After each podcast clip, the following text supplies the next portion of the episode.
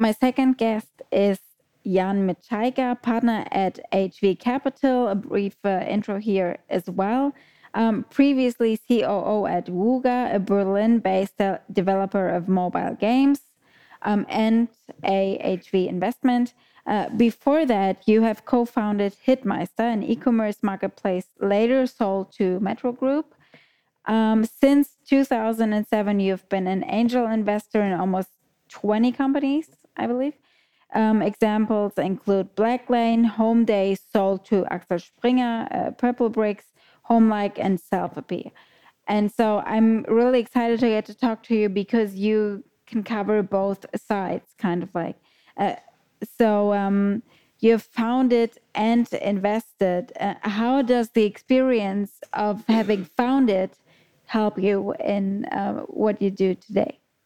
It's an interesting question, to be honest, because if I look at our team, about half the investors are career investors who typically come from banking, venture capital, right. etc., mm-hmm. and the other half are like myself, people who come from an entrepreneurial background.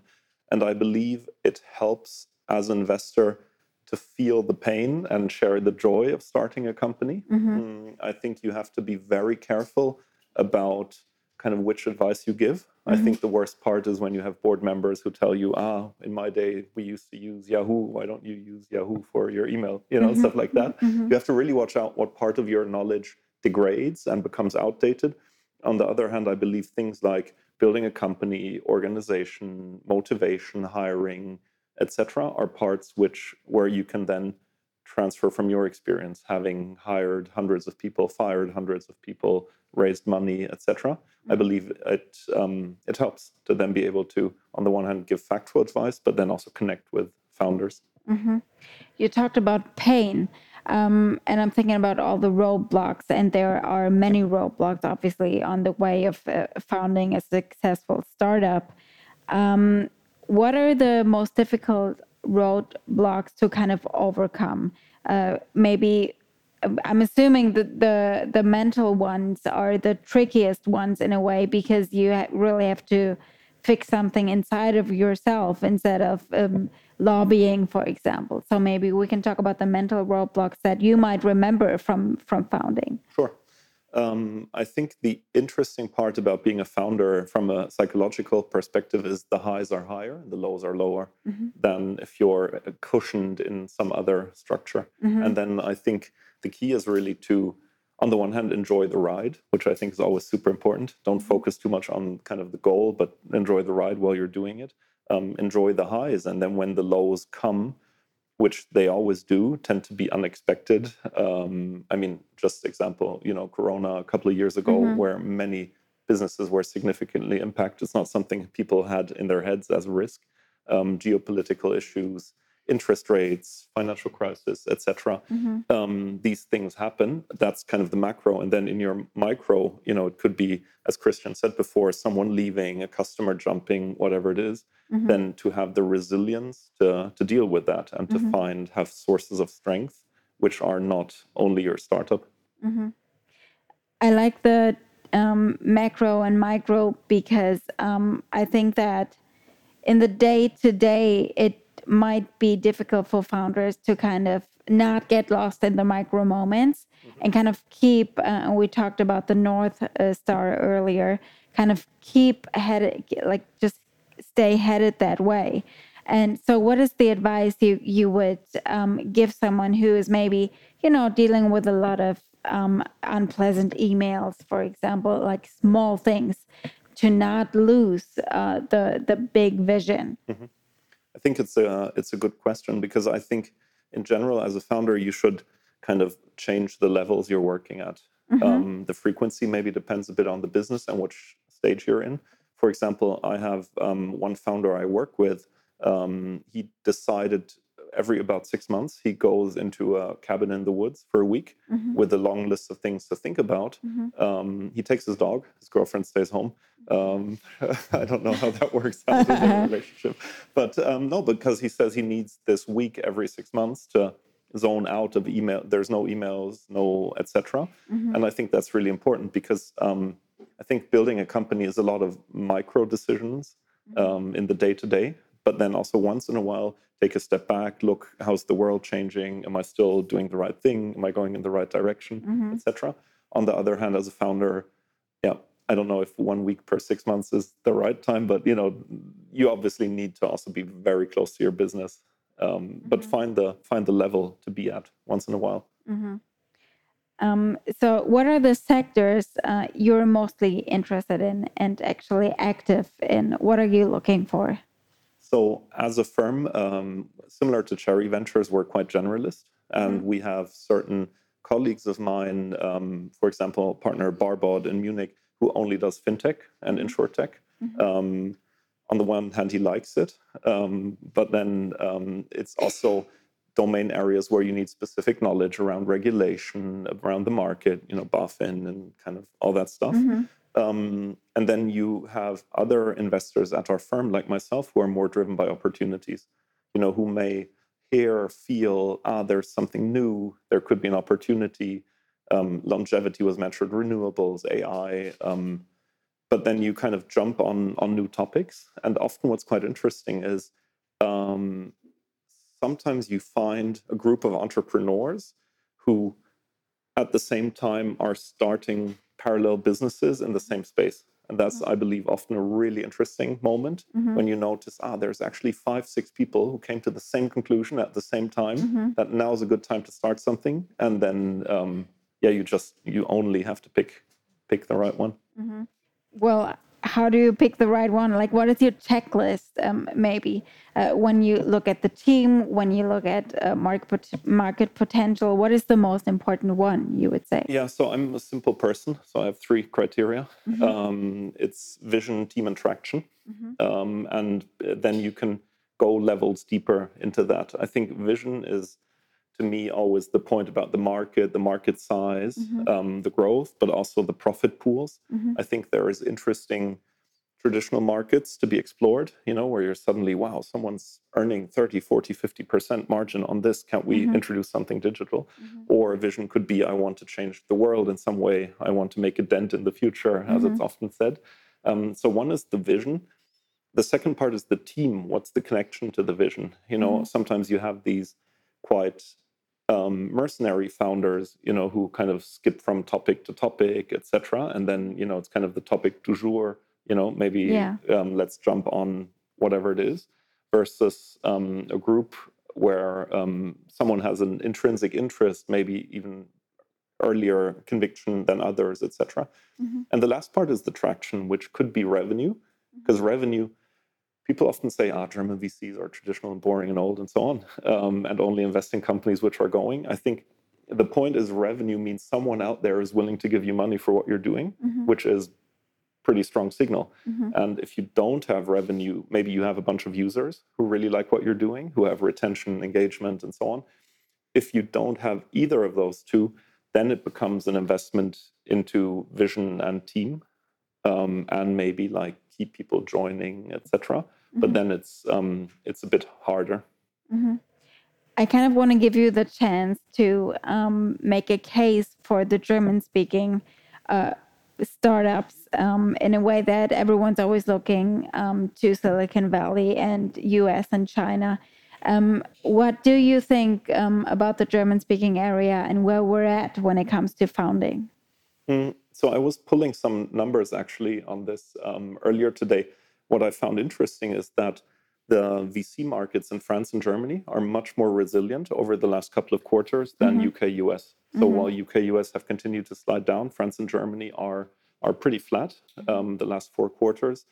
And what I'm seeing and what I'd actually love is for Europe to play to strengths and not to weaknesses. Mm-hmm. I'm a big fan of thinking, also in feedback talks and so on, not about like, what's your weakness? How can we work on that? But, you know, what's your strength and mm-hmm. how can we multiply that? And um, building a global software SaaS company from Europe against Silicon Valley You're companies right. is hard. Right. Um, mm-hmm. On the other hand, it's not impossible. I mean, we have examples. On the other hand, we as Europe have strengths. I mean, the most famous, highly capitalized um, company in Europe is LVMH. You know, we lead the world in taste. Mm-hmm. Why aren't people thinking about that? Um, renewables, super interesting topic. Um, mm-hmm. Data privacy, medicine, etc. Could be the cases where we have a local advantage um, coming from from Europe. Are you a startup founder or a sales leader looking to supercharge your business growth?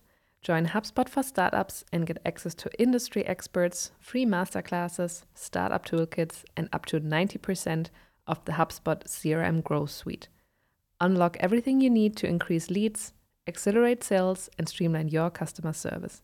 Head to hubspot.com slash startups as mentioned in our show notes and get ready to scale your business with HubSpot. when we talk about innovation, um, real innovation obviously often takes something old and maybe dusty, um, something with a lot of big players and a lot of regulations. Um, and everyone has been playing after the same rules for maybe decades. And uh, they want to kind of break down the system and try something new. Um, what's your pitch when it comes to that? Go here, that might be the most interesting space, or is it more like maybe you want to look for something um, easier or easier to handle and manage? Like start small, or just go for for the big um, sectors and the big players? I think it's easier as a team when you're in a big sector, mm-hmm. which also has tailwinds. You know, so I think if you're let's say if you're an industry which is per se flat it's not growing etc it will be and it's full there's a lot of competition mm-hmm. will be harder than if you have tailwinds mm-hmm. and so for many years i remember you know gdp growth in germany was like whatever 2 3% and e-commerce was growing at 15 to 20% every mm-hmm. year so even if you were just an average e-commerce player yeah. you were growing You'll, you know fine. yeah that's a nice position to be in mm-hmm. um, and often i think people forget how through how many pivots companies go. I mm-hmm. mean, even Zalando, like Christian, where they, right. I mean, they started buying these zapatas in South America and selling them out of an apartment on Torstrasse. Mm-hmm. Mm, and then they started selling shoes. Then they added fashion. Now they're doing beauty, and they've mm-hmm. started to open their logistics, etc. Um, so often things don't, you know, end up as they started. Yeah, yeah. Are there any areas that you would like to see more activity? Um, we earlier talked about AI, which might be something when you see the pitch deck, you're just like, oh, there we go again. Um, are there um, sectors that you um, think are underrepresented? Mm-hmm. I think it is again playing to our strengths in Europe. So one area we're looking in quite a lot now is everything related to manufacturing industry because mm-hmm. it's actually quite interesting. You were talking about the US before. Um, the US deindustrialized a huge part of their country mm-hmm. in the mm-hmm. end, bringing factories through NAFTA into Mexico, to China, etc., while Germany and France um, mostly also kept an industrial core. Mm-hmm. And so that is an area, for example, where we're seeing a lot of interesting startups from robotics, data analytics, IoT, etc. Um, but then I also love consumer startups because I think if you, there was actually an interesting study. It's safer to start a software company, a SaaS company. The outcomes are so the some of the outcomes is about the same B2B and B2C, but mm-hmm. B2C when it works, it works really well, and you're mm-hmm. affecting hundreds of millions of people. Right. And so that's what I like about consumer. Mm-hmm. Uh, when it comes to uh, investing, there are obviously a lot of numbers and criteria you can measure uh, really well. Um, when it comes to really the early stages, stages, there might not be as many numbers to kind of crunch, um, or they might not be as solid. Um, not speaking for HV uh, Capital, but for yourself, how much do you rely on gut feeling, and how much space do you give it? uh, because you simply don't have the, numbers? I think you need well a lot of gut to and have a, a gut feeling. Um, the because so much is fuzzy. about Mhm. the situation. hmm And so I think if you look at kind of the vision, how's the market going, team, how do they interact? Will they stay together? Um, who will they hire, etc. Will they find customers? What we do, though, given how generalist we are as a fund, is to do a lot of. Um, I spend a lot of time on the phone with people who actually know something. You know, who come from the industry, reference calls on the founders, on the market, on the tech, etc. So in a typical deal process, we'd be speaking to 20 plus people, hmm um, if not more, um, to get a feel. But then you have to condense all this information. And um, what's quite interesting also being in the investment committee then is the stage of building a conviction. Do I want to do a deal? And then the second part is then the conversion, where you then have to win a deal because m- many deals still are, especially the interesting ones, competitive, where you Mhm. have multiple funds hmm interested. You mentioned the word fuzzy, and I and I like that. Um, and also just thinking about, um, I want to say the the human aspects and the um, the people aspects um, in deciding that, which is. Uh, it's obviously not something that's objective. It's subjective. Uh, If you feel like um, that um, a team is working well together, or um, there might be some roadblocks ahead that you might not see um, yet. So, how do you do that? How do you test if a team is working well together? Do you observe them? Do you talk to them um, when they're uh, separate and not together in a group setting? Like, how do you observe them? I think there's subtle cues. I think it's similar to hiring, where on the one hand you could Mhm. say maybe you introduce a scorecard, etc. And you kind of grade, etc.